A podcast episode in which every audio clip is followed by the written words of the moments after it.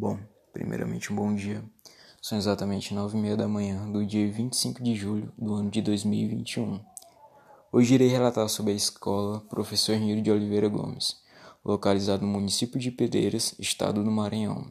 Fundado pelo professor Nilo de Oliveira Gomes, aonde ele atribuiu seu próprio nome a essa escola.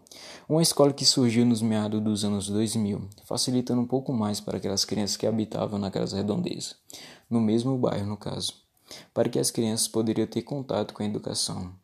Começando apenas com quatro salas e uma diretoria, sendo do primeiro ano ao quarto ano, tanto no turno da tarde quanto no turno da manhã.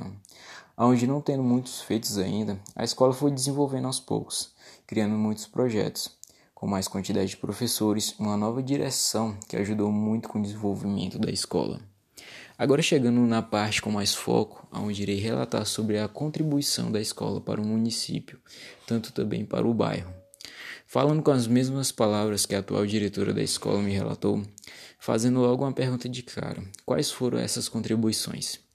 Segundo ela, a diretora Palhares, a escola contribuiu da seguinte forma: para o desenvolvimento de Pereiras, porém favorecendo um pouco mais para o bairro onde a escola está localizada.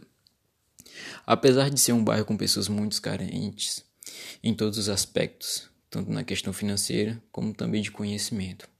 Nessa carência, como falamos, que acabou criando laços com a escola, porque a escola acabou conhecendo mais que os alunos, conhecendo a família desses alunos, e acaba assim de criar uma parcela de ajuda, que no caso seria a educação.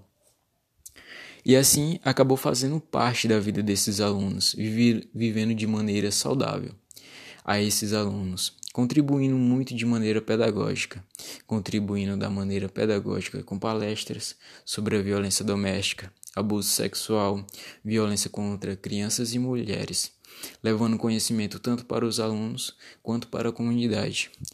Desenvolvendo projeto onde os alunos participavam e acabam levando para casa para o seu dia a dia, onde a sua comunidade acaba não favorecendo para eles o que seria a educação e o conhecimento.